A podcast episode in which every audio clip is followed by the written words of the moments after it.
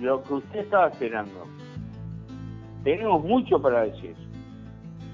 Mucho que adelantamos en el programa anterior, pero vamos a dejar que la gente lo comente. Muchas cosas que hablamos en el primer programa de Whisky Dios junto a mi amigo el Vasco, quien les habla, el Tano. En el primer programa estuvimos hablando de una cantidad de temas que esta semana se cumplieron. Pero batirse el parche no a, un Tano y a un Vasco no da, no da para batirse el parche. Lo que sí eh, primero le doy la bienvenida a mi amigo El Vasco y ya le voy tirando el título del programa que son los aristócratas del fútbol. ¿Qué tal? ¿Cómo anda, estimado? ¿Qué tal, este, estimado Tano? Es un gusto. ¿Cómo le va?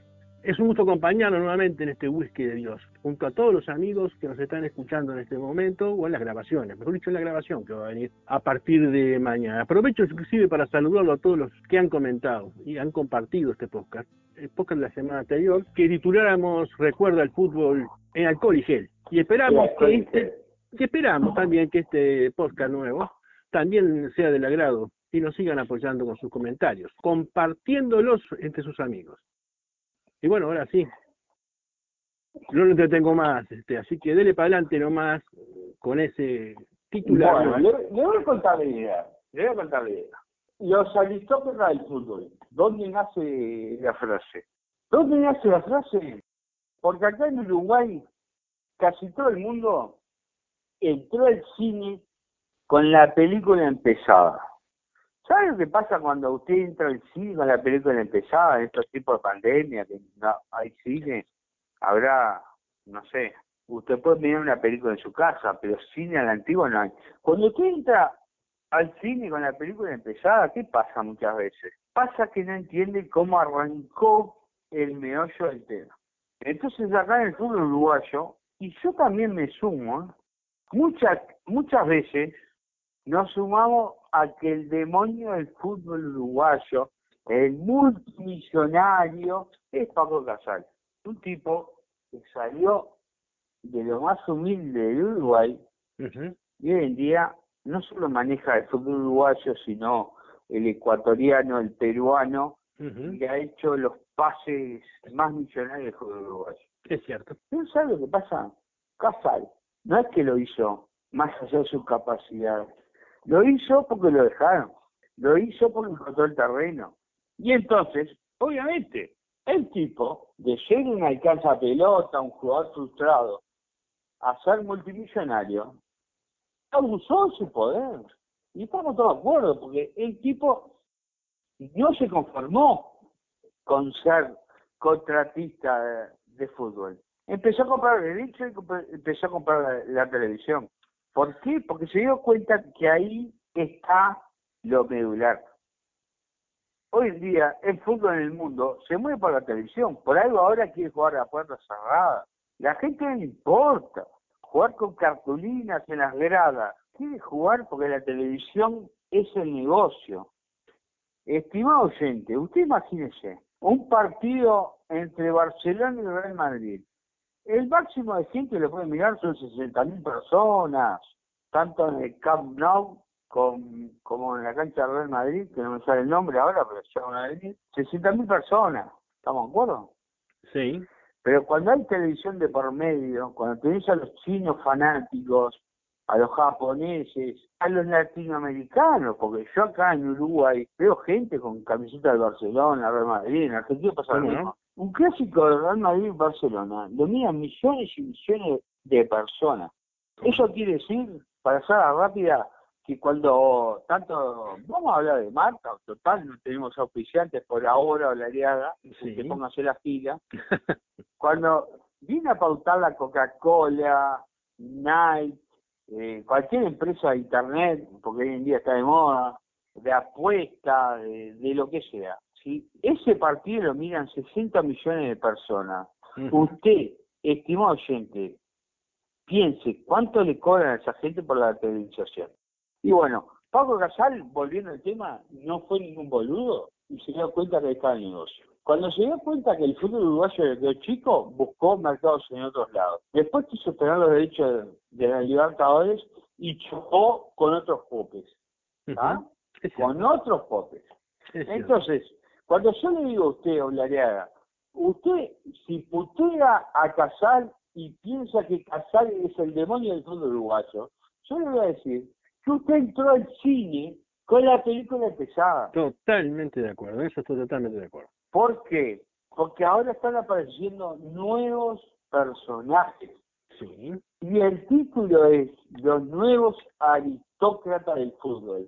Cuénteme a usted, ¿qué le parece? ¿Quiénes son los nuevos aristócratas del fútbol? Bueno, obviamente, los nuevos aristócratas del fútbol son hoy por hoy la camada de nuevo, los, jugadores más importantes que tiene la selección, que yo los considero como un grupo de muchachos con dinero y buenas intenciones. Claro, yo lo visualizo. ¿Y por qué le doy razón? Que imagínense que cuando, cuando vino la televisión acá, en 1998, recuerda que sacaron el sistema de televisión anterior, que era TVC, y vino la empresa TEFI. ¿Estamos de acuerdo? Hoy la empresa TEFI, esto para darle un poquito, apoyar lo que usted está diciendo, tiene 700.000 abonados acá en el Uruguay. ¿Cuántos? 700.000.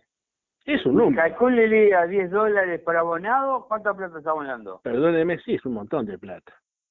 Pero tiene... no, sí. bajemos a 5 dólares. Estamos hablando de 3 millones de dólares mensuales. Sí. Imagínense todos los uruguayos en el exterior que la están luchando y le mandamos un saludo. ¿Cómo no? Que por tener el fútbol uruguayo, poder a su Nacional, a su Peñarol, a su Liverpool, a su Rampla, a su defensor, a su bueno, Danubio, bueno, sí, a su Danubio, cuadro medio ahí, pero bueno, a su Danubio, ¿cuánta plata va a poner si usted tiene un cable en otro país y tiene posibilidad de ver algún partido que juega Danubio con un equipo grande? Pero permita, pero permítame terminar la idea, por favor, es un minuto más. Sí, por favor. Gracias.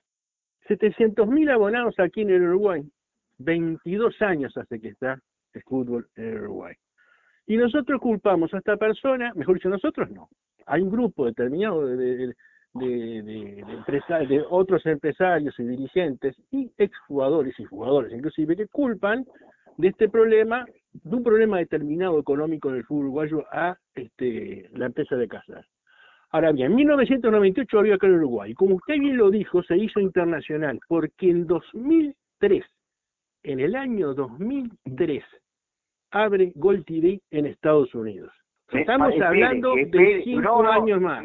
Gol TV. ahí. Sí. ¿Sabe cuántos 2003 abre Gol TV en, Estados, Unidos. ¿Sabe cuántos abonados tiene Estados Unidos en la televisión Gol TV? No tengo idea. 15 millones de abonados, estimado. Mamita querida. Es un número. Mamita querida.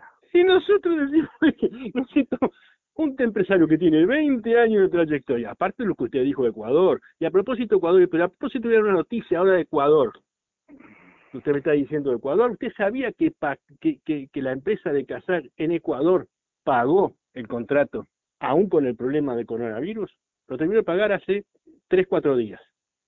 La pagó. Paco Casar con su, con su con, con puño y letra dijo, nosotros siempre cumplimos nuestros compromisos y más ahora con la sensibilidad que tiene el fútbol. Y, esperamos, y esperamos que comience el fútbol en Ecuador. Pero, Olarea, póngase el freno a mano ahí.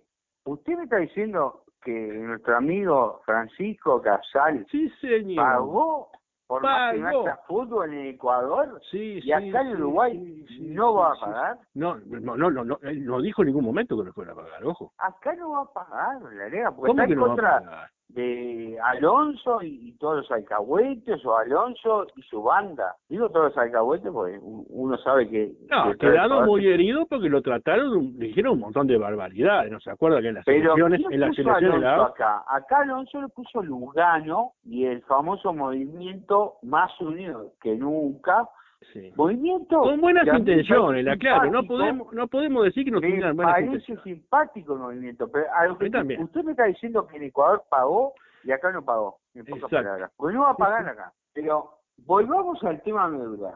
Sí, sí, los, Los aristócratas. aristócratas del Exacto. fútbol. Vamos a la raíz del problema. En la mutual, el fútbol estaba manejado dentro de la mutual por Enrique Sarabia, Morán, el, Sí. el indio Morán, eh, y otros jugadores que ahora no me vienen a, a la memoria, pero que todos conocimos, ¿está? Sí. ¿Qué pasó en algún momento? Vino el movimiento más unido que nunca Sí. a darle un golpe de Estado a un golpe de derecho, capaz tenían razón por derecho, Ujú. y los derrocaron. Ese movimiento más unidos que nunca, que lidera un ex golero de Danubio, que tampoco me viene ahora el nombre a la cabeza, Sí, es cierto, Pero me acuerdo. es sí, un me acuerdo. de- Sí, sí, me acuerdo. que, que no tiene, no tuvo mucha trascendencia. Ese movimiento fue apoyado de los jugadores que todos amamos, ¿Cómo no? porque en el 2010 salían cuartos Sí, es cierto. en el Mundial y en el 2011 salieron campeones de América. Ujú. Es cierto también. Entonces, ahí vengo los aristócratas del fútbol. Estuve investigando, Ujú. googleando, vamos a decir la verdad, porque no hice ninguna llamada. Googleé, googleé, googleé, porque no voy a mentirle a nuestra des- destacadísima au- audiencia. Eh, Suárez gana 3 millones de dólares por mes. Eh, Godín es el contrato mejor pago del Inter, Ujú. 2 millones de dólares por mes. Al año son 24 millones de dólares. Dinero que ninguno de nuestros oyentes, ni usted Vasco, ni el. Tano van a ver en su puta vida. Exacto. Se lo merecen, se lo ganaron. Para mí sí Los también. aplaudo. Estoy de acuerdo con eso. Súmele a Cavani con su contrato en el país de Saint Germain, que ahora queda libre. El tipo queda libre Ujú. Y busca busca inversores o así, porque Claro. tiene un club y el tipo está libre. ¿Cuánto quiere ganar? Tanto, sí, yo quiero ganar tanto, pero mira que vengo libre. No te que pagar mi pase. Entonces un delantero cuando se paga 30, 40 millones de dólares, me imagino que el contratista de Cavani se va a saber imponer. Me imagino. Entonces, todos estos señores, jugadores que le dieron mucho a Uruguay, yo creo que le dieron, le dieron a Uruguay, ¿Cómo pero no creo que le dieron tanto como para darle el sartén por el mango. Toda esta gente organizó el movimiento más unidos que nunca. Es cierto. Toda esta gente palanqueó lo que fue la intervención de la AUF Es cierto. para que cambiaran todo lo que eran los diferentes reglamentos de la AUF. Le dieron intervención al fútbol femenino, al fútbol de salón, al fútbol interior, todo palanqueado porque la FIFA, si bien lo pedía, fue una palanca de momento. Por eso tuvo la intervención del señor eh, doctor Bordaberry. Y todo llegó a buen puerto. Ujú. Todo llegó a buen puerto. Ujú. ¿Por qué? Porque tuvo la intervención del fútbol uruguayo, porque se cambiaron todos los reglamentos, ahora la Asamblea General del Fútbol Uruguayo, Ujú. perdonen si no soy preciso en alguna palabra, porque no soy abogado, pero hoy sabemos que para votar cualquier cosa en la AUF, antes alcanzaba con los clubes de primera división y con un voto de la B, Exacto. cuando se hacía en la Asamblea General. Hoy en día están los grupos de interés, también intervienen los jueces, la mutual, los deportes menores o lo que sea, y yo. ¿A mí eso me parece mal? No, A mí no me parece mal. No, no. Lo que sí me parece mal es que esta palanca Sí. venga desde señores que son multimillonarios. Y ahora, cuando el fútbol uruguayo está atravesando una crisis de dinero, yo no los veo. Bueno, ahí está el problema. estoy momentito. equivocado. No los veo con la bandera Sí. de apoyar. Porque ahora cuando empieza el fútbol uruguayo, porque nosotros la semana pasada lo dijimos claramente, Es cierto. que tenía que empezar el fútbol uruguayo. que El señor Alonso estaba haciendo la plancha. ¿ah? Y que había, tenía que haber un océano de test. Tenía que haber un océano de test. Y esos test valen 200 mil pesos por cuadro. Y muchos cuadros acá del sur uruguayo no tienen dinero porque están fundidos. ¿Y quién va a poner ese dinero? ¿Lo va a poner la calle? ¿Lo va a poner Alonso? ¿O lo van a poner estos jugadores multimillonarios que crearon esta No, situación? no ¿Quién lo van, no tienen por qué ponerlo. Ahí está el problema en el cual ¿Quién va a poner yo quiero, dinero? yo quiero detener, claro, ese es el problema. Le vamos a pedir siempre a Divina Comedia, golpeando Divina Comedia para que vea su fuerte. y Pero ahora dinero. Stenfield, si no Escúcheme, está de acuerdo, porque Stenfield quería Curuchet, exacto. quería Curuchet, no Sí. quiere Alonso. Stenfield se va a lavar las manos, arréglese como pueda. Bueno, y ahí está el tema. ¿Y sabe lo que pasa? Sí. A- Alonso, yo estuve mirando las promesas de Alonso, si usted me da un segundo, porque ¿Cómo no? como todo, todo digital acá en la vida, ¿no? Nosotros somos digitales, por más que somos terribles viejos, tenemos nada, terribles viejos no, yo supero los 40 años y usted apenas no diga, no diga la verdad. No los, diga la u- verdad. u- No usted apenas supera los 50. No diga la verdad. Pero no si diga. lo hubiese tenido un poco de paciencia y quiere escuchar las promesas de Alonso, y ojo, que yo critique a Alonso y al movimiento y a los ju- jugadores aristócratas, a los millonarios, porque las cosas hay que hablar como son. Sí, pero yo ahí a me quería detener. Yo ahí, me, yo ahí me quería No quiere detener. decir que esté a favor de casar. Si me permite, me permite una pausa, yo ahí Mira. me quería detener. En el Mira. tema ese. En el tema de los jugadores, que ellos tampoco tienen la culpa. Y le voy a explicar por qué, estimado Tani, usted Dele se va a dar cuenta. Dele adelante. Le voy a explicar por qué y usted se tiene que dar, va a compartir mi criterio. El grupo este, que con buenas intenciones, que tienen dinero, que pueden de alguna forma por su dinero mover algunas cosas o lo que fuera, no tienen experiencia, nunca, nunca llevaron adelante ningún emprendimiento, no tienen Usted me está hablando de los aristócratas. Los ganando jugadores, yo estoy dando los Dos, tres millones de dólares por mes. No tienen experiencia ninguna comercial. Y estamos de acuerdo. Para por una empresa desarrollar algo adelante, lo que Nunca fuera, trabajándolo con distancia. Nunca lo hicieron. Nunca pusieron Los inconscientes no son ellos, estimado amigo. Ellos son muchachos con buenas intenciones. ¿Quiénes son los que realmente culpables de que esté pasando todo eso y que ellos sean hoy por hoy las figuras más bombardeadas? Porque todo el mundo ahora tiene pipí en la cabeza de ellos. ¿Quiénes son los culpables? Los dirigentes. No lo sé, realidad. Los di- los dirige- usted. Y los dirigentes, Adriano, porque los dirigentes de alguna forma Bueno. inspiraron el barco para el otro lado. ¿Usted quiere saber qué decía nuestro contador Alonso, presidente de la AUF, cuando estaba en campaña? El mismo contador Alonso, Sí. que integraba el Consejo Ejecutivo de la AUF, cuando el presidente era Wilmar Valdés, que se tuvo que ir por corrupto. Ojo, pero A anteriormente, anteriormente, Wilmar Valdés se Sí, pero- tuvo que ir por corrupto Sí. cuando salieron los audios con Alcántara. todo lo que usted Entonces, quiera, pero pero mire que Alonso, mire que este Alonso estuvo en el Poder Ejecutivo anterior, ¿eh? También. a mí me da mucha rabia porque en mi casa Sí.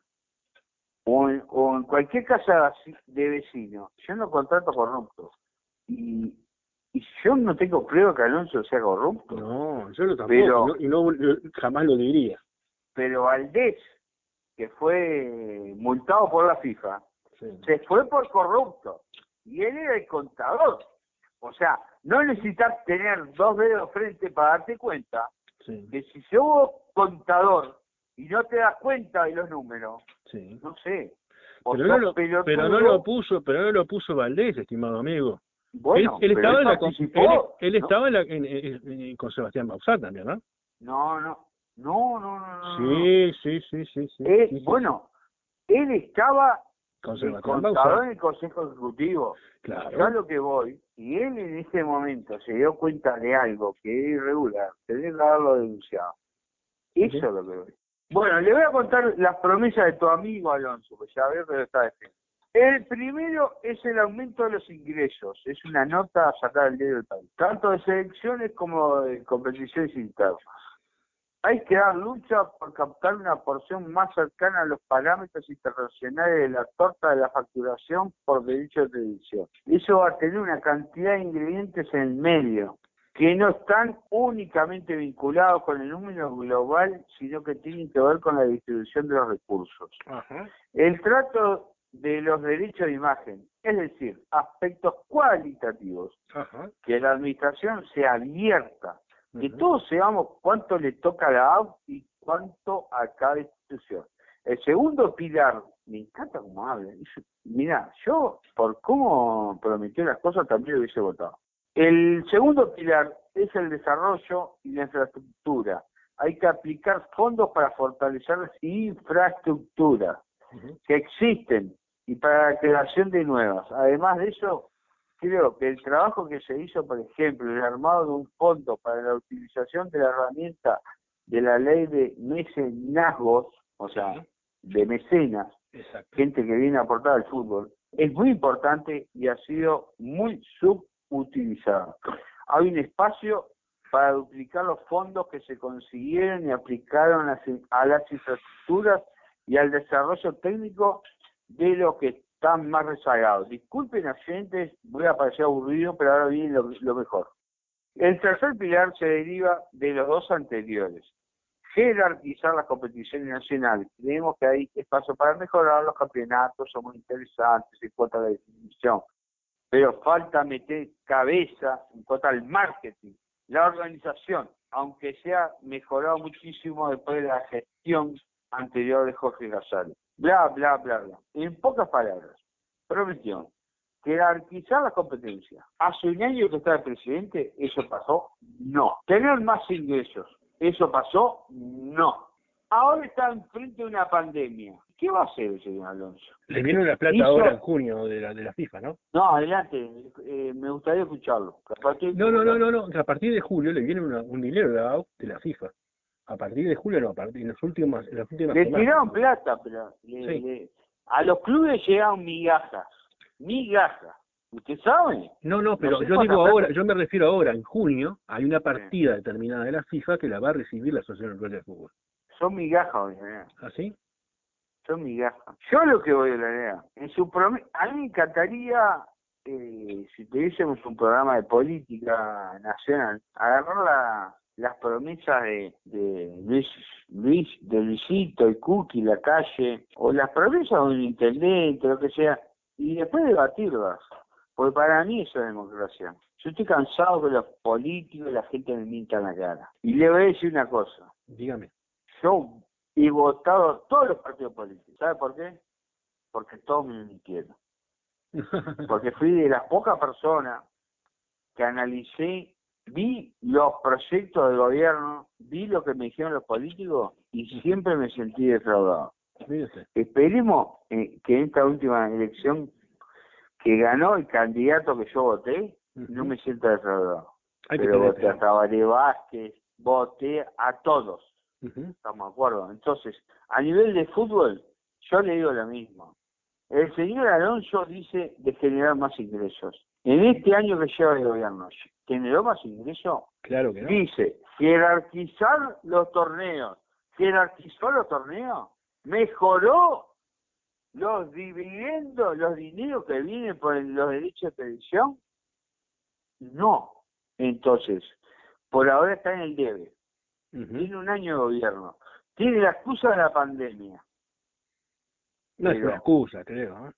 A mí lo que me parece que está haciendo la plancha y que los aristócratas del fútbol, y no me tiembla la, la voz para decirlo, los Godín, los Cavani, los Suárez, que están atrás del movimiento más tomaron un hierro caliente, tomaron un hierro caliente. Indispensable, sobre todo Lugano, para que Alonso sea presidente de Ahora se hacen los distraídos. Entonces, a mí no me vendas la figurita que Casal es el mal de la película. ¿Que Casal tuvo abuso? Sí. ¿Que Casal Sí, puede te comen dos panes, sí, bárbaro, como, como cualquier empresario. Obvio. Como el kiosquero que si le pedís fiado, llega un momento que te agrega dos chicles y tres Coca-Cola. ¿Está? Eso pasa siempre en la vida. Pero no me vengas a hablar acá de buenos y malos. Y que la gente no sea estúpida, porque estos super aristócratas que repetimos, que ganan dos, tres millones de dólares anuales. Yo no sé si van a volcar 10 o 20 millones de dólares para el fútbol uruguayo como lo vuelca Casal. Yo no lo sé. No lo sé. Casal todos los meses vuelca dinero. ¿Sabe por qué no se animan a volcar ese dinero? Porque no son empresarios como dijo usted. usted lo dijo. Ese es el tema. Pues que no, dígalo. Ese es el tema. Ese es el tema. Ellos no están para eso. Ellos realmente mostraron una, una, una figura, una imagen que es como que se podía hacer una cosa nueva. Ahora, el tema, no, ellos no tienen la culpa, porque los que realmente apoyaron todo eso, sabiendo que no había un plan. Eh, ah, me encantó eso. Vale, no había un plan. No había un plan. El plan era derrocar a Casal. Exacto. ¿Y el plan después cuál es? Ninguno. No hay plan. No hay plan. No hay plan. Entonces no les podemos sacar la responsabilidad tanto bueno, a los el tiempo es tirano. Exacto. Porque la no no porque tengamos publicidad, porque no la tenemos, invitamos a gente que quiera apoyar al programa, que se comunique con nosotros, y no es apoyar el programa, ser amigo del programa. Porque nosotros no, no aguantar a, a cualquier persona que quiera estar avisando el programa. Gente que quiera apoyar el programa y estar con nosotros y discutir con nosotros. El tipo es tirano, ¿sabe por qué? Porque la atención de la gente es tirana. Exacto. Si nosotros hacemos un programa de una hora, eh, la atención de la gente baja. Y nosotros queremos eh, mantener un mensaje con ustedes. Eh, agradecemos las críticas, las puteadas, las sugerencias. Me quedaron en títulos. Me imagino analizar que la presidencia de Alonso. Y otra otro tema fundamental el sicariato en el fútbol que lo vamos a tratar en el próximo whisky de Dios junto al Vasco invitamos a, toda la audiencia y toda la gente que quiera participar más allá que el muerto fue de A o de B de N o de P eh, tenemos puntos de vista de, de un año hubo un sicariato en el fútbol una persona desde la cárcel mandó a matar a un hincha, a mansalva. Una actitud Entonces, este tema lo tenemos que hablar con la seriedad, con la responsabilidad, investigando acá con el Vasco. Y con los otros puntos de vista que debemos tener. Bueno, no sé si le quedó algo en el tintero. Por favor, usted cierre, nosotros, yo me refiero a las últimas palabras de usted, invitamos a todos los que nos están a, este, escuchando, los que nos puedan escuchar en el podcast, bueno, a comentar el podcast, a compartirlo entre sus, sus círculos de amigos, que esa es una buena manera de poder apoyarnos. Un abrazo grande a todo el mundo. Vamos arriba. Otro para usted.